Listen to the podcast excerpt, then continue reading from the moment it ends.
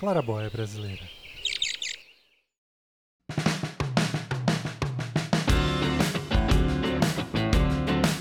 Todos nós temos aquele primo, aquela tia ou aquele conhecido que fica compartilhando vídeos duvidosos no WhatsApp. São teorias da conspiração, correntes, vídeos políticos ou até mesmo aquelas tais fake news. E em tempos de isolamento social, parece que os dedos ficaram ainda mais ágeis e as discussões ainda menos produtivas. E pior, tem gente que briga pelo zap e não se fala mais na vida real. Infelizmente, isso acontece inclusive entre aqueles que se chamam pelo nome de cristãos. E isso tem machucado a igreja. Por isso, nós reunimos toda a equipe regular aqui do Claraboia Brasileira, gente que é comprometida com a Igreja de Cristo, para falar sobre essa WhatsAppização das conversas e tentar refletir um pouco sobre quais são as consequências que isso traz para o discipulado. E para que você possa identificar a voz de cada participante, que você saiba também um pouco sobre cada um de nós, eu vou pedir então para que cada um se apresente aqui dizendo seu nome, sobrenome e o que faz da vida. Então, André, manda ver. Bom dia, boa tarde, boa noite. Não sei que hora vocês estão ouvindo a gente. Então, é, André Freitas, ex-aluno do Regent, com bastante orgulho, e agora trabalhando com educação, é, gerenciando projetos de educação numa empresa grande aí do nosso Brasil. Não ganho para fazer propaganda da minha própria empresa. Então, é isso. Legal. Davi. Olá, eu sou Davi Rabelo, sou pastor e designer ou design, como diz o nosso amigo Gustavo aqui. É, sou estudante do Regent, estou fazendo um mestrado aqui em teologia e é isso aí. Legal. Gustavo. Eu sou Gustavo Santos, sou ex-aluno do Regent College também e hoje estou trabalhando no Regent, administrando um dos programas de mestrado que é voltado para profissionais. E estamos aí. Legal. Rafa? Tira o mute, Rafa. Como é que é? Ah, me atrapalhou, cara. Tirou meu, minha ginga aqui. Então, eu sou Rafael Reuser, eu sou fui estudei no Regents também. Trabalho hoje com uma organização chamada Teach Beyond, que trabalha com é, educação em todas as mais variadas formas é, e usando a educação para promover a Cristo. Legal. A gente ainda tem o Daniel Supimpa, que infelizmente não pôde participar desse nosso primeiro programa. É, ele é pastor numa igreja em Curitiba, também é ex-aluno do Regent College. E o meu nome é Lucas Freitas, é, eu pastorei uma igreja em São Paulo, também estudei no Regent College, fiz o meu mestrado em estudos teológicos lá. É, e eu vou ser o host desse primeiro episódio do Claraboia Cast. Sejam todos muito bem-vindos. Se você quiser mais informações sobre cada um de nós, quiser acesso também a alguns textos originais, visite nosso site claraboiabrasileira.com. Lá você vai ter todos esses textos e mais informação sobre cada um de nós. Mas hoje o nosso assunto é a WhatsAppização das conversas e a influência que isso tem no discipulado da igreja.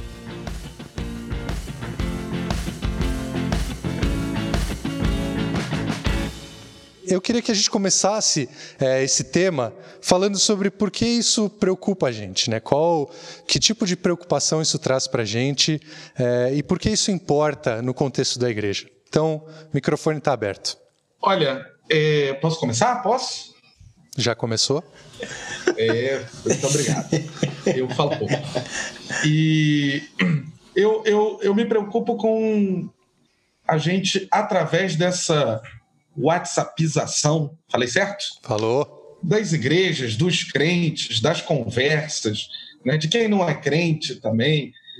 Eu, eu, eu me preocupo da gente estar tá descobrindo alguma coisa que estava aí já como problema e que foi revelada assim de uma maneira muito avassaladora, uma enxurrada é, de revelações para nós, e aí a gente fica um pouco é, desbaratinado. Né? A gente pode pensar aí que as pessoas se informam, elas discutem, elas formam opinião através. A gente está falando do WhatsApp, mas pode ser do YouTube, pode ser é, do Instagram, de um textinho que chegou por mensagem que um tiozão, a tiazona mandou para ele.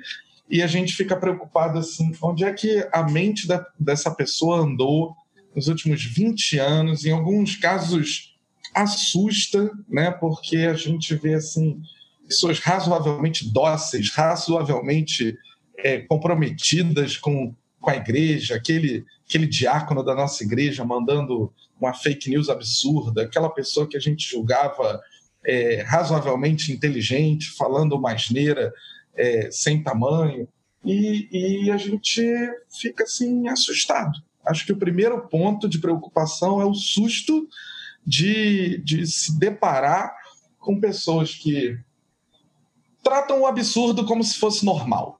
Né? Seja o absurdo de uma discussão, seja o formato dessa discussão, seja a tranquilidade com que as pessoas tratam a mentira, aquilo que é uma inverdade. É, uma coisa que você falou aí numa outra conversa que a gente teve aí, você falou uma frase interessante, André, que era dois minutos de YouTube derrubam 30 anos de escritura, né? E realmente parece que, que tem, tem sido um pouco assim. E, e nessa conversa também, o Davi comentou uma parada assim da pessoa passar um tempão viajando, né, Davi? Como é que foi sua interpretação com isso aí? É, eu acho que a tecnologia traz para a gente muitos benefícios. Uma delas é a gente a possibilidade de se conectar mesmo estando muito distante.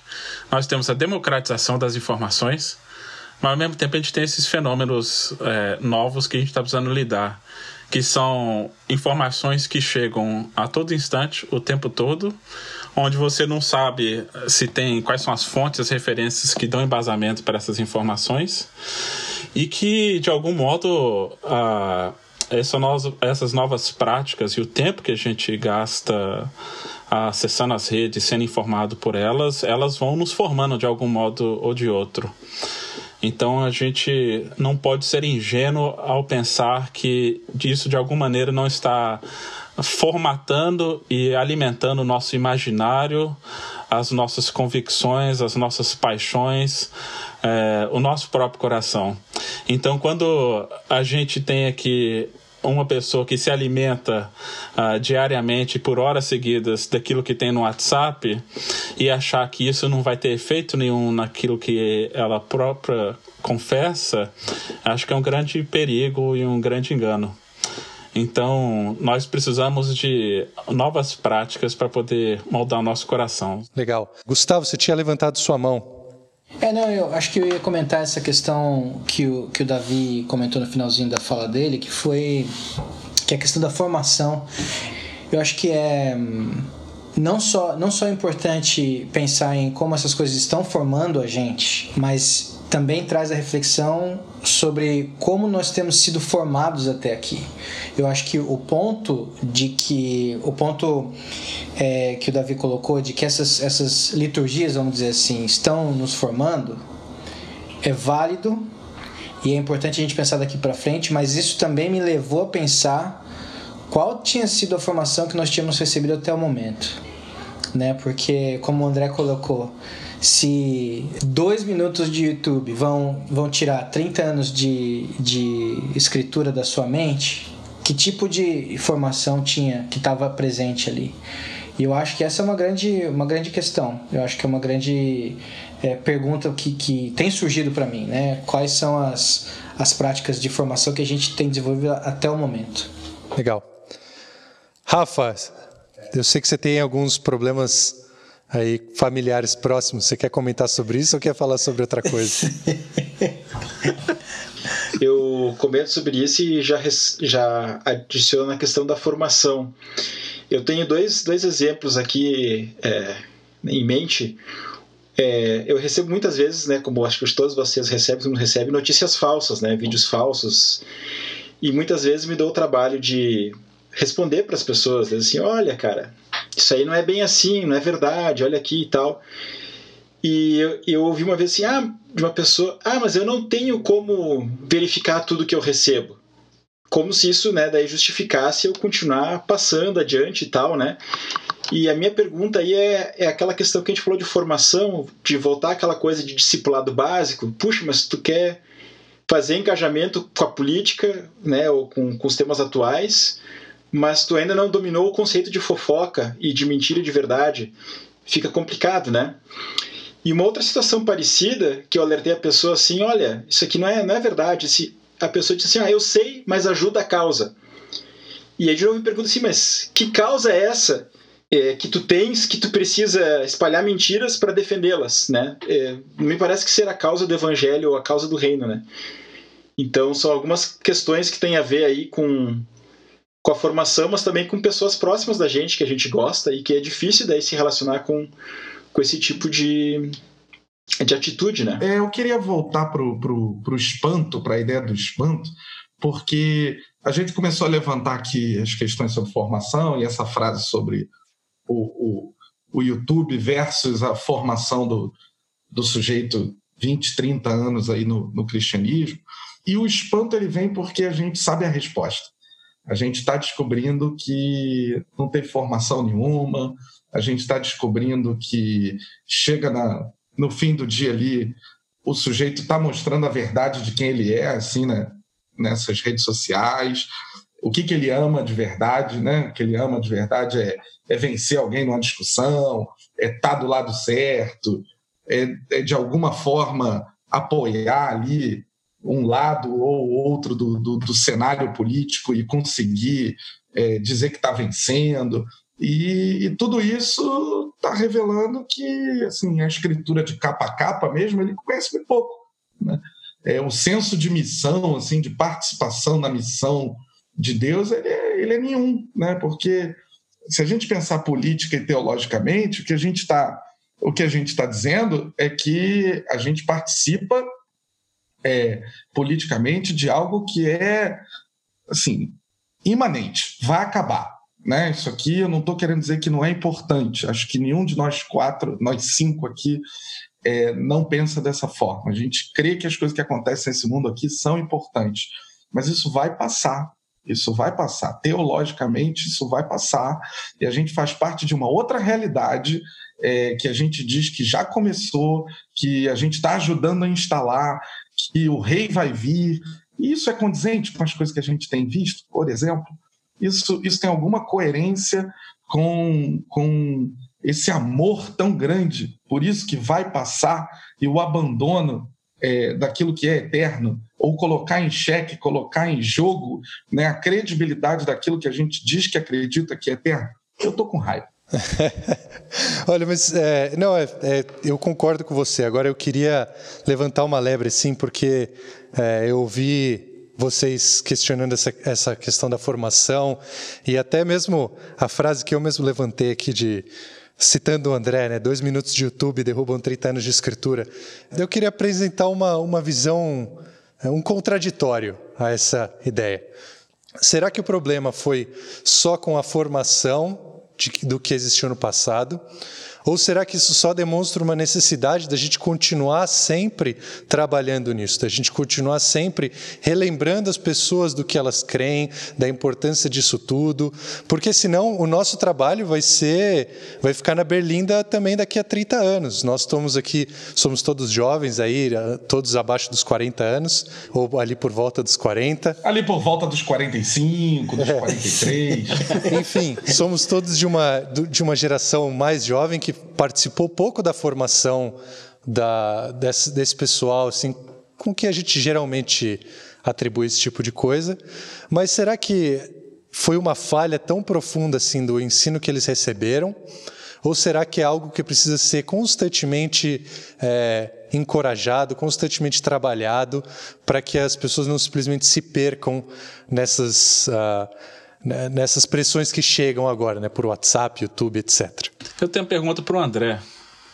Eu quero um exemplo concreto do que, que ele está dizendo que dois minutos de YouTube derrubam 30 anos de escritura e igreja. Do que, que você está falando, André?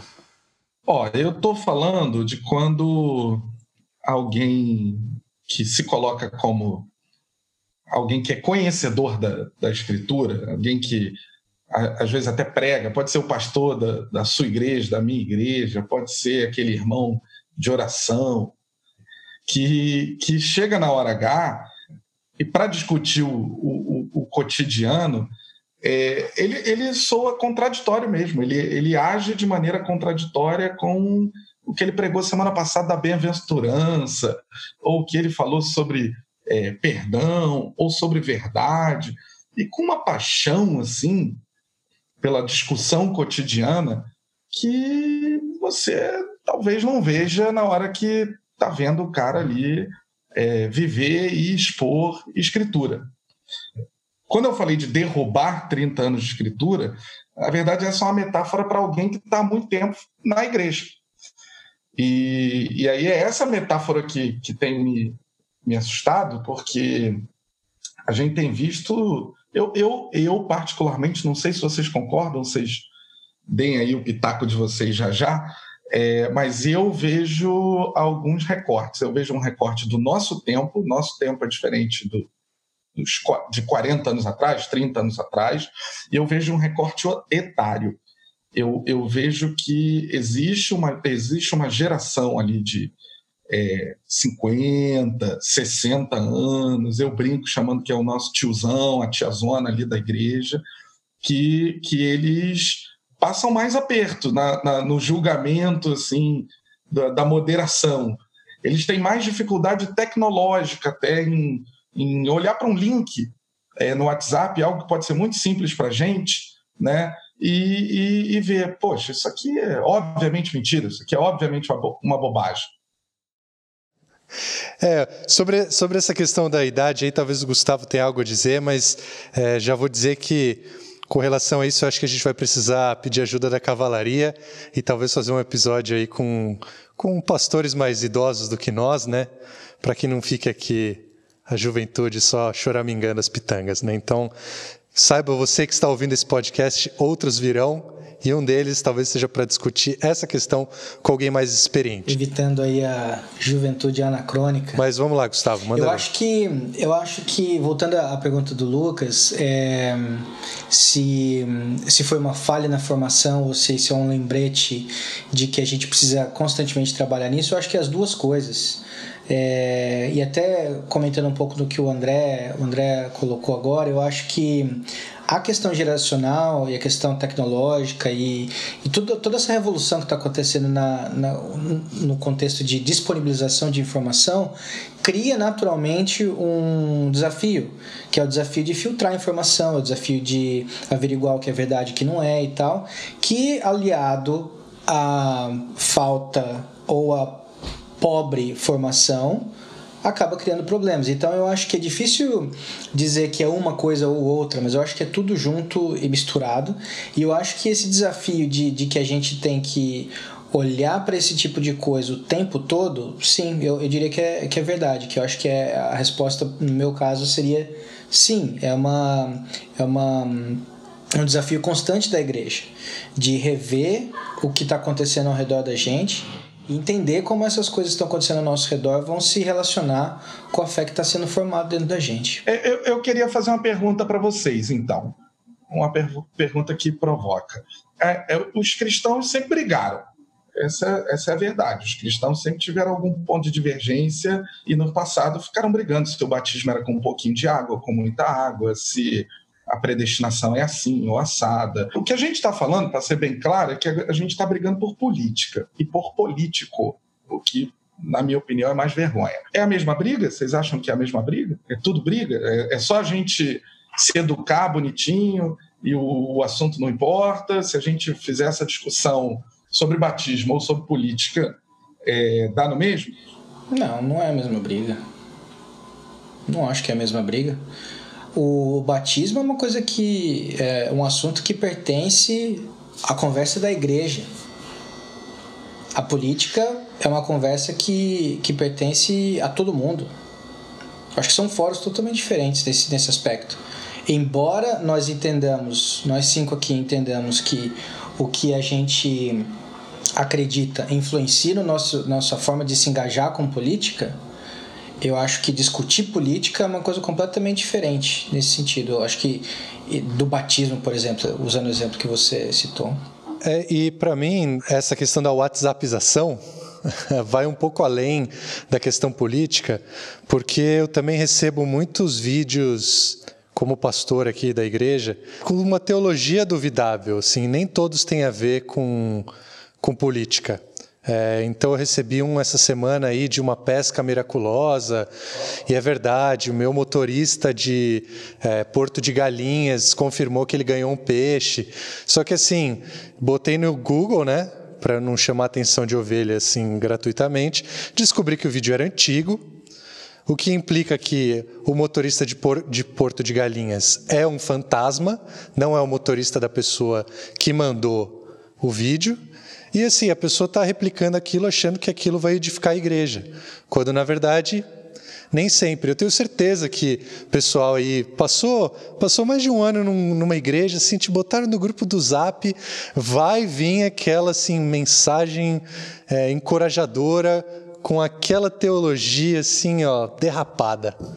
É, então, para mim, vai um pouco além dessa questão política. Se for só isso, a gente pode esperar que isso vai passar. Daqui a uns 20 anos, é, uma geração vai ter passado, literal e metaforicamente. A gente sabe que as pessoas vão se acostumar, tem um quê de novidade, né? O WhatsApp não tem 10 anos, e essa WhatsAppização ela vai ser mais natural, então as pessoas vão aprender. E aí, supostamente, o problema vai acabar. Mas eu, eu, eu gosto um pouco dessa introdução que o Gustavo fez. Alguma coisa estranha a nossa vida cristã invadiu a nossa conversa de maneira assim avassaladora, de uma maneira que outros assuntos não invadem. Eu concordo que você tem gente, né? Outro dia eu estava conversando com uma pessoa da família e ele estava brincando que bloqueou a mãe. É, e, e, é verdade, bloqueou a mãe. O primo meu bloqueou a mãe dele porque ele falou: minha mãe ela é capaz de, numa manhã, eu acordo e ela já enviou é, umas fotos de gatos, ela enviou algumas coisas de político, depois ela já está enviando que o BOP cancelou seis CPFs hoje com umas fotos horrorosas, ou seja, é, é, é sem filtro total e completo, assim, vai da violência aos gatos com, com a maior tranquilidade. No meio disso vai a política também. A minha, a minha, o meu incômodo continua sendo o mesmo.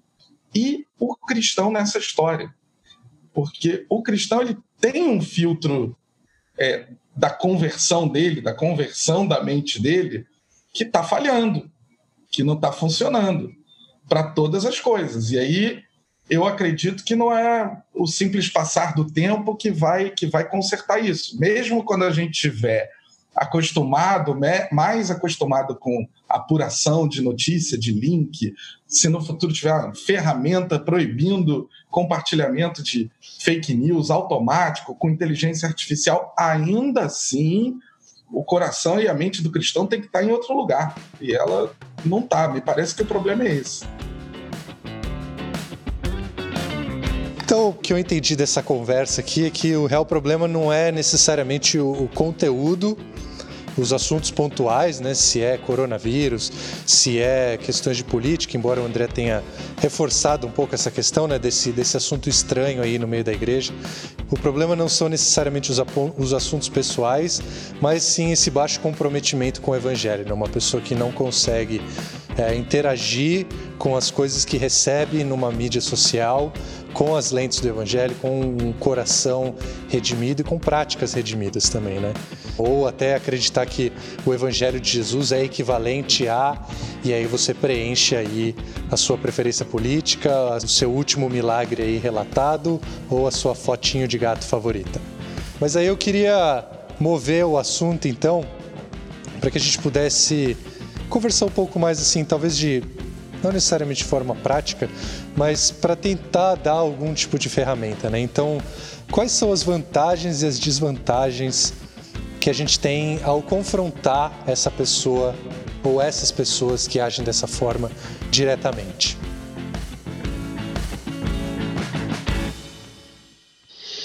Eu acho que confrontar alguém diretamente depende muito do relacionamento que a gente tem com a pessoa, né? Então eu não acho muito viável tu sair. Vou achar agora, sei lá, o Instagram de um cara, ele botou uma bobagem, eu vou lá xingar ele no Instagram dele, alguém que eu conheço de vista. Não me parece uma abordagem muito, muito sábia é, fazer esse tipo de coisa nesse sentido. Então, eu falaria com pessoas que eu tenho mais intimidade, alertaria, talvez tentar alertar fora do, do, do WhatsApp, né? Embora nos dias de hoje está difícil de fazer isso, né? Mas talvez seria um caminho. E, e pensando num sentido mais público, é, talvez se, se a gente fizesse uma abordagem muito direta também, as pessoas correm o risco de se sentirem atacadas, né? Então talvez uma, uma abordagem mais é, indireta, né? De de repente falar é, ou ensinar sobre o senhorio de Cristo e mostrar como o senhorio de Cristo relativiza os demais senhorios, né? É, talvez seja uma forma de preparar o terreno para conversar é, melhor sobre isso do que atacar direto a, a pessoa que está fazendo isso, né? Porque a gente, não sei, corre o risco talvez a pessoa se sentir mais agredida e trazer mais agressão de volta, né? É, a gente tem os limites da mídia que a gente vai escolher, né? E, e isso aí vai com certeza limitar a forma como a gente pode abordar, né? Como todo jornalista vai dizer, é, o meio é a mensagem, né? Então a gente precisa tomar cuidado com, com a forma de abordar isso também. É, eu tenho uma grande dificuldade de entrar em debates virtuais, seja WhatsApp, Facebook, Instagram.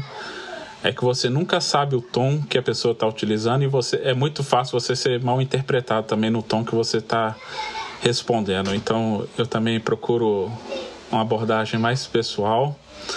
Se eu preciso dar uma resposta virtual, geralmente eu escrevo, penso a respeito, ou então às vezes até mostro para minha esposa, se é um e-mail difícil, alguma coisa assim que de confronto, eu, eu espero um tempo, não respondo no, no calor do momento, porque é muito fácil você fazer besteira. Em alguns casos eu só respondo com meme e com GIF, que é o que você tem para responder. já que não tem salvação, já, já chuta o balde mesmo, né, cara? É. tem coisa que você recebe que a única coisa que você pode responder é um emoji, um GIF ou um meme, que aí já diz muita coisa. É, outro, outra dificuldade que a gente tem é que muitas vezes o argumento racional não vai convencer a pessoa, né? A pessoa está operando a partir de outras de, de um outro lugar do, do ser dela, né? Ela não está simplesmente pensando sobre isso. O Rafa falou mais cedo na nossa conversa é, que a pessoa fala, não, eu compartilho fake news porque ajuda a causa. Então você vê assim, tem, tem um, um outro assunto aí acontecendo no coração da pessoa que faz ela tomar essas, essas ações, né? E aí o Davi, eu sei que o Davi gosta bastante, que tem essas questões do, dos hábitos e das liturgias, não é mesmo? Nosso querido é, James Smith, falando sobre as questões das liturgias, né? É para eu falar, elaborar sobre esse assunto aí ou não? Manda ver, Davi. Ele leu o livro? eu li o resumo na internet. Ah, boa, boa. Zé Moleza. Sim, o, o Smith mostra que muitas vezes a gente, o que a gente diz que ama, na verdade, não é aquilo que a gente ama. E acho que nas redes sociais fica muito explícito aquilo que de fato a gente ama e quais são as nossas convicções. Então, problema de confrontar com argumentos racionais é como o Lucas disse, a gente está operando em esferas que vão além da racionalidade. Então, falando, então a gente está falando de hábitos, de paixões que estão enraizados no coração. Então, a idolatria é um problema do coração e que você só corrige com novos hábitos, mudando as liturgias e se alimentando uh, daquilo que realmente edifica e constrói. Sem essa mudança, não dá para a gente simplesmente contra-argumentar com argumentos racionais. Tem que mostrar onde que está a raiz do problema. Então, se a gente crê mais num partido político, numa ideologia, numa figura e acredita que vale tudo para poder promover essa pessoa, é, tem algo que precisa ser tratado aí no coração que simplesmente uma conversa do WhatsApp dificilmente vai resolver. Então, precisamos de contra-liturgias para tratar esses problemas que são de ordem espiritual. Legal. É, e agora, qual, vamos mudar aqui a chave então. Qual é a vantagem de chamar o capeta pelo nome? qual é a vantagem de virar para aquela pessoa assim e falar, cara, você é um insensato? Olha, eu, a gente está falando de retórica, né? A gente está falando da estratégia aqui, que, em que eu acho, eu pessoalmente vou, como vocês, com muito pouca esperança de convencer alguém. Mas quando eu, quando eu vejo assim a exortação de Jesus, né, ela, ela, tem um, ela tem uma chave retórica ali que, que me agrada, e aí eu acho que tem um pouco a ver com, com personalidade de cada uma, que é, que é a chave do constrangimento. Então Jesus fala, e não é, não é essa cultura que a gente vê hoje cultura do cancelamento, né? Jesus não está cancelando ninguém, não está esculachando, não tem, não tem motim. Jesus não chama os parceiros dele para falar mais alto, aqui, ó, vamos juntar 10 contra um, e aí a gente vai. Não, Jesus sozinho consegue falar algumas coisas que em alguns momentos a gente hoje que não tem nada com a história, que não estava ali, que a gente fica constrangido. É, e, e, e, esse constrangimento, esse é um constrangimento positivo. O que, que eu particularmente gosto? Né? É, eu, eu, amo um livro do, do Mark Knoll que, que a gente leu aí, pelo menos algum pedaço no Regent, é, que é o escândalo da mente evangélica, é, em que ele trabalha esse conceito de escândalo né, para mostrar para as pessoas assim, olha, é, essa abordagem aqui sobre ciência, essa abordagem aqui sobre política, essa abordagem aqui sobre a história, sobre a sociedade, essa abordagem ela nada tem a ver com o cristianismo. Apesar de você estar tá se auto-intitulando cristão, se confessando cristão, dizendo que o que você está fazendo é em prol do cristianismo, isso nada a ver tem com o cristianismo. E aí ele começa. Não tem por isso, isso, isso. Ele sempre com um argumento muito é, racional né, e muito amparado assim na, na própria história e na tradição da igreja, em que no final você olha e fala assim: se você for alguém que guarda algum nível de sensatez, meu Deus, eu posso ter sido um estúpido. E, e, e, essa revelação, esse estalo, né, ele não vai se dar de maneira é, imediata. Então, quando uma pessoa traz para a gente algum, alguma situação assim muito é, insensata, assim, contra mesmo né, o, o, o, cristianismo, e agora a gente tem assim uma série delas, né, as pessoas que é, a gente está aqui falando de política, mas eu acho que o problema é político mesmo. Né? O, o, problema é que a gente politizou tudo. A gente pode discutir a foto do gato e a gente pode discutir o que, que a gente acha sobre água potável sobre a forma da terra, e isso se tornar, ou isso se tornou um, um posicionamento político extremamente radical. E, e eu acho que eu tenho um posicionamento político, eu sou cristão. Então eu vou analisar política sempre sob um prisma da queda, da redenção, da minha imperfeição, das minhas loucuras, das minhas invejas e do que Deus pode me dar de graça. Essa é a minha, a minha leitura. Então, quando eu me deparo com um insensato muito apaixonado assim pelas, pelas asneiras que ele está falando, eu, André, me sinto muito compelido a mostrar para ele: olha, amigo, se for o caso, isso é um escândalo. À luz do cristianismo, isso é um escândalo eu não posso só falar que é um escândalo e pronto, e falar você não é crente, e pronto, acabou e ir embora, porque aí vira ofensa. É, e aí eu me sinto muito encorajado, olha, isso é um escândalo por isso, isso, isso, isso. É, eu tenho visto, e aí é uma experiência própria, né, que uma, uma ou outra pessoa, ela, ela pega esse constrangimento e transforma em curiosidade, e alguma curiosidade traz o sujeito para um caminho de reflexão. Pode ser o estudo, pode ser conversar com outra pessoa, pode até ser te perguntar, me explica de novo isso aí. Me explica de novo por que, que você está que que você tá, assim, falando sobre é, esse ponto de vista, esse prisma, e realmente eu nunca tinha parado para pensar que os cristãos nunca agiram assim, estão agindo agora. E o sujeito começa a se ver, de certa forma, incomodado, é, é, constrangido, e eu estou longe de ter a habilidade de Jesus, né? mas é, eu vejo que a gente tem, tem alguma a gente tem alguma munição para atirar. É, há precedentes, não é mesmo? Há precedentes bíblicos para isso. E Gustavo, você tinha mencionado também uma outra história aí é, que não tem a ver com Jesus, mas tem a ver também com alguém virar para a pessoa e falar: Olha, tu és o homem. Como é que é essa história aí? Tem tudo a ver com Jesus. Tem tudo a ver com Jesus. É o profeta Natan quando confronta o rei Davi ele conta uma história pro Davi e o Davi fica totalmente é, é, enraivecido com aquela história. Me diz quem é esse homem, me diz quem fez isso, me diz quem foi que, que fez essas coisas que você está dizendo. E Natan vira para ele e diz: ah, Você é o homem, você é o homem dessa história. Eu acho que isso vem. vem é, complementa o que o André acabou de, de, de, colocar sobre a questão do constrangimento. Eu acho que colocar as coisas, as histórias, vamos dizer assim, as narrativas frente a frente e comparar as histórias para que a pessoa chegue a uma conclusão, é, de fato é a, é a metodologia que Jesus usava, né? Ele apresentava uma narrativa que vinha totalmente de encontro àquilo que a pessoa estava apresentando, ou fazendo, ou dizendo. E, e, esse constrangimento que o, que o André mencionou, ele, ele vem de uma forma que é visceral praticamente. E, e eu acho que é aí que a gente volta àquele ponto que o Davi comentou também sobre sobre estar tá operando numa outra, numa outra lógica, numa outra esfera, que não é a esfera racional. Então, quando, quando a gente confronta as narrativas, é, as pessoas têm reações viscerais às histórias.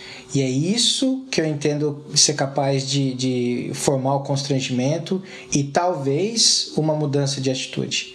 É a, o confronto das narrativas que gera essa reação visceral e o constrangimento. É, eu acho legal isso também, é, Gustavo, que tem a ver com o que o Rafa falou no início, né? De é, às vezes o caminho não é você bater de frente contra a pessoa, mas é você usar uma abordagem então um pouco paralela, mais pedagógica, né? É, e aí no fundo, na minha opinião, isso chama atenção também para para nossa própria incapacidade às vezes de lidar com isso, né? Às vezes a gente está criticando a, a a facilidade que os outros têm de, de passar o discurso de ódio, de replicar é, coisas sem, sem pensar, e a gente mesmo, no afã de defender algo que é verdade, a gente usa as mesmas armas e acaba pecando pelo mesmo erro. E eu falo isso com, com constrangimento, né? porque é, eu, numa interação num grupo de WhatsApp aí recente, eu falei a verdade e fechei a porta ao mesmo tempo. É, então, enfim, não acho que eu ofendi a pessoa, mas eu percebi que a porta foi fechada e vai demorar muito tempo para essa pessoa abrir a porta para mim e a gente poder conversar de novo. Eu acho que eu, eu acho que isso é importantíssimo porque no fundo é, a gente acaba tendo que refletir também sobre qual é o nosso papel em tudo isso, né? Eu acho que a gente está tá discutindo aqui as vantagens e desvantagens do confronto, mas a gente não está assumindo de cara de que o confronto é inevitável. Né? Eu acho que todos nós aqui partimos do, do, do, do pressuposto de que se o confronto for inevitável, então nós temos que pensar nessa, nessas questões sobre vantagens e desvantagens. Mas não é o nosso papel, e eu pelo menos não entendo dessa forma, que não é o nosso papel policiar e julgar e avaliar e condenar pura e simplesmente. Nosso, nosso papel, na maioria das vezes, é o pastoreio, é pastorear pessoas. De pastoreio, às vezes, encontra a necessidade de, de confronto, mas não é a, a missão principal do pastor. Né? E do pastor eu não digo aqui a profissão pastor, eu digo quem está na posição de pastorear. Né? Então eu acho que o pastoreio de Jesus ele não é um pastoreio que envolve a demonstração de poder né? o tempo todo como a gente tem visto em algumas narrativas que estão rolando por aí. Então eu acho que, mais uma vez, o confronto de narrativas é inevitável, mas não necessariamente o, o confronto pessoal. Eu acho legal esse ponto do Gustavo, que mostra a necessidade de caminharmos com sabedoria. A gente está sendo enxurrado de informação, mas há pouca sabedoria. E aí, é, nesse ponto, a gente precisa se cuidar, porque as redes sociais viraram um palco, uma plataforma para a gente se promover, para ver quem é mais relevante, quem tem o furo da notícia, quem é que está o lacrador, que dá a última resposta. E eu acredito que o caminho do cristão não é esse. É, não, é o da, não é o da relevância, é o caminho da fidelidade e do cuidado mútuo.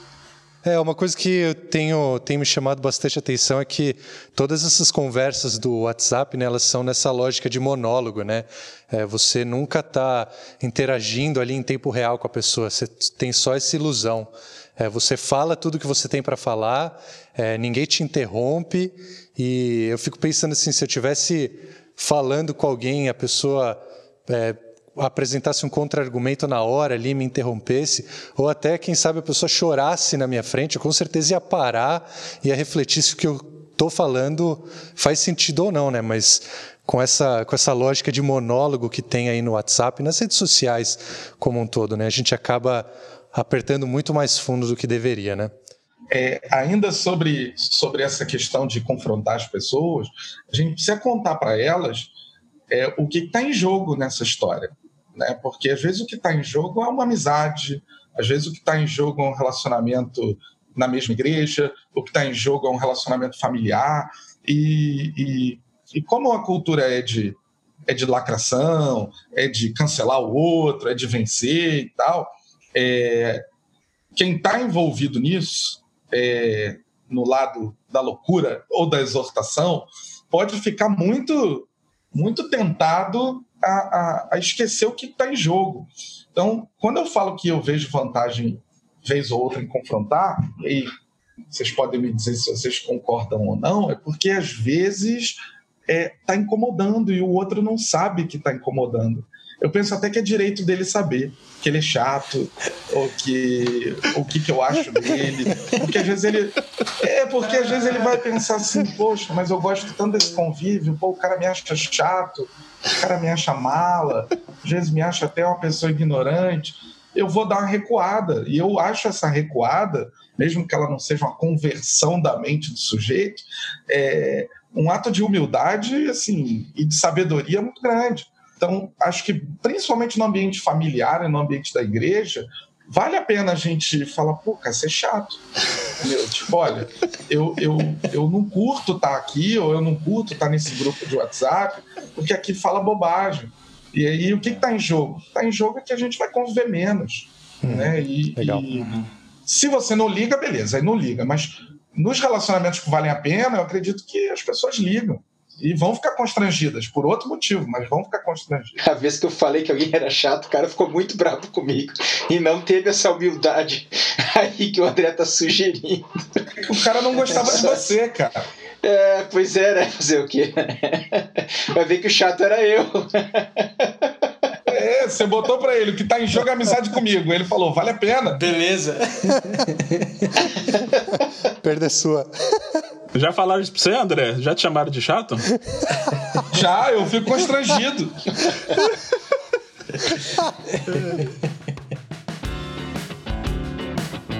Foi, foi, muito legal essa parte da conversa aqui, porque a gente realmente tem, levantou os pontos-chave, né? Tem, tem a questão da sabedoria, né? A gente precisa lidar com essa coisa de forma sábia e a sabedoria ela não dá respostas prontas, né? De como lidar com a situação concreta que está na nossa frente. Mas a gente tem esperança de que Deus dá essa sabedoria para gente.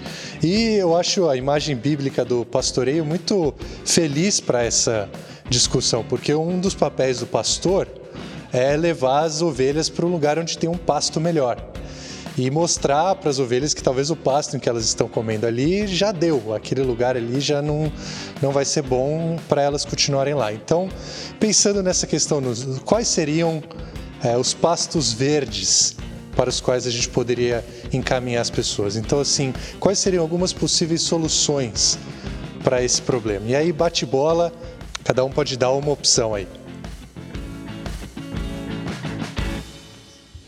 Eu acho que o foco é, deveria estar em, em, práticas espirituais, disciplinas espirituais.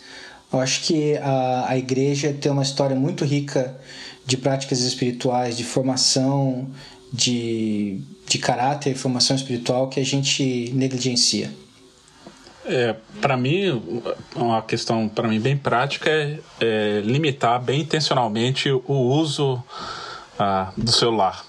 Então, tirar da cabeceira da cama, tirar do criado mudo, é, e limitar o tempo que eu vou me dedicar ou me permitir o acesso a essas informações, porque a nossa tentação, pelo menos a minha, é de você acordar, já ver notícia, já ver o WhatsApp, já ver o que que está acontecendo, o que que aconteceu no mundo enquanto você estava fora. Uh, e eu acho que isso, de alguma maneira, vai trazendo danos pra gente que a gente não percebe. Então, começar o dia, encerrar o dia, ou ter tempos ao longo do dia onde você intencionalmente é, se distancia dessas tecnologias, para mim tem feito bem, tem me ajudado. Ainda estou aprendendo, mas é, acho que é um caminho necessário. É, isso lida bem direito com o que o Gustavo falou, né? Porque os, a prática do sábado é uma dessas práticas espirituais, né? Então talvez ter esses, esses bolsos aí, esses pockets de sábado na nossa rotina de tecnologia, talvez ajudaria a gente mesmo a ficar fora disso. É, é meio clichê talvez dizer isso, né? Nós temos que voltar para a Bíblia, né? Mas a gente às vezes é muito seletivo na, naquilo que a gente muitas igrejas pregam, né? É, os mesmos assuntos e a gente pode aí mostrar que existem outros assuntos. Nós temos uma riqueza nas escrituras, né? De, de relacionamento com o poder, sobre relacionamento, sobre o uso da língua, sobre a forma de tratar as pessoas, sobre a forma de ser ou não ser chato e as consequências disso. Então, talvez a gente teria que variar um pouco o nosso leque de ensino e abordar uh, todas essas temáticas, né? É, o, o, Lucas e o Davi vão para a balança do Gustavo, então, para não deixar o Rafa sozinho, eu vou para a balança do Rafa. É, eu, eu creio muito, acho que é a nossa confissão aqui, dos cinco, com toda certeza, do Dani também, é de que assim, o Evangelho é muito poderoso para formar o caráter das pessoas. O Evangelho ele é conhecido pela, pela Escritura também. Então, a gente precisa se dedicar a isso, a gente precisa contar essa história toda, né, e não pedacinhos, essa história que vai de Gênesis ao Apocalipse, e ajudar as pessoas que já são crentes a, de repente, reentenderem o que, que a gente está fazendo aqui. O que está acontecendo no mundo? O que, que Deus está fazendo? É, e aí a gente readequa o nosso comportamento, porque em alguns casos nosso comportamento vai parecer ridículo. E se a gente tiver uma percepção clara disso através das escrituras, meu Deus, Deus está fazendo uma coisa assim incrivelmente maior do que o meu sensacional envio de links para 30 pessoas.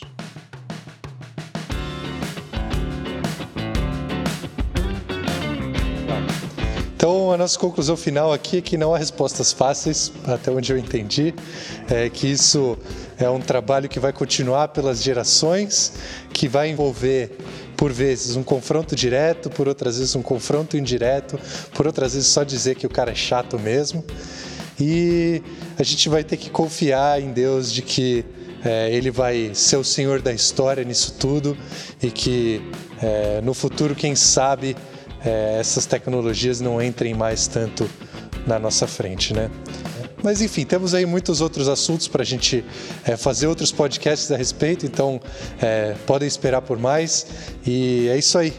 Um abraço para todos. Nosso primeiro Claraboia Cast vai ficando por aqui.